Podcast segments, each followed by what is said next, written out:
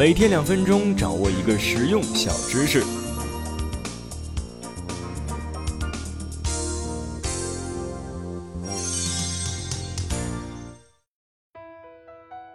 孔子的学生子建有一次奉命担任某地方的官吏，当他到任以后呢，常常弹琴自乐，不管正事儿。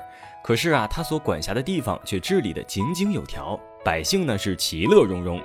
这使另外一位已经卸任的官吏很是纳闷儿：我每天起早摸黑，起得比鸡早，睡得比狗晚，也没有把这地方治理好。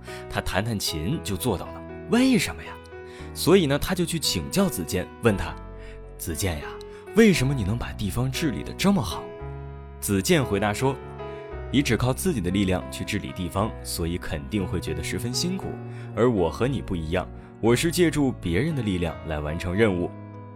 当把这个场景啊替换到职场的时候，我们企业管理者在管理一个组织的时候，也要给予下属一定的自主空间，锻炼下属啊独立处理事务的能力。如果一直是高压政策，对谁都不放心，大权独揽，一旦他不在场时，属下就成了一群无头苍蝇，纪律开始散漫，工作效率开始降低，有事儿啊谁也不愿意负责任。就像美国管理学家洛伯提出的一个观点。对于一个经理人来说，最要紧的不是你在场时的情况，而是你不在场时发生了什么。也就是说呀，你要善于去调动员工的积极性，让他们实现自我管理。这时候呢，你就轻松多了。这就是洛伯定理。在企业管理中，不要老是大权独揽，事事亲力亲为，该授权时授权，否则自己呀累得心力交瘁不说，员工也会对工作缺乏关心和热忱。时间长了，会使下属产生依赖心理或不被信任的感觉，并且呢，在你不在的时候啊，无所适从，互相推诿，错失良机。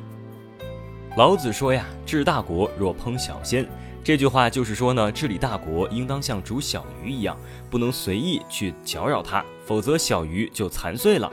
同样的，企业管理的最高境界就是让员工感受不到你的存在。他能够明确目标，自我管理，自我激励，把个人价值与企业价值啊有机的结合起来，在实现个人价值的同时呢，也为企业创造价值。好了，今天我们分享到这里，下期见。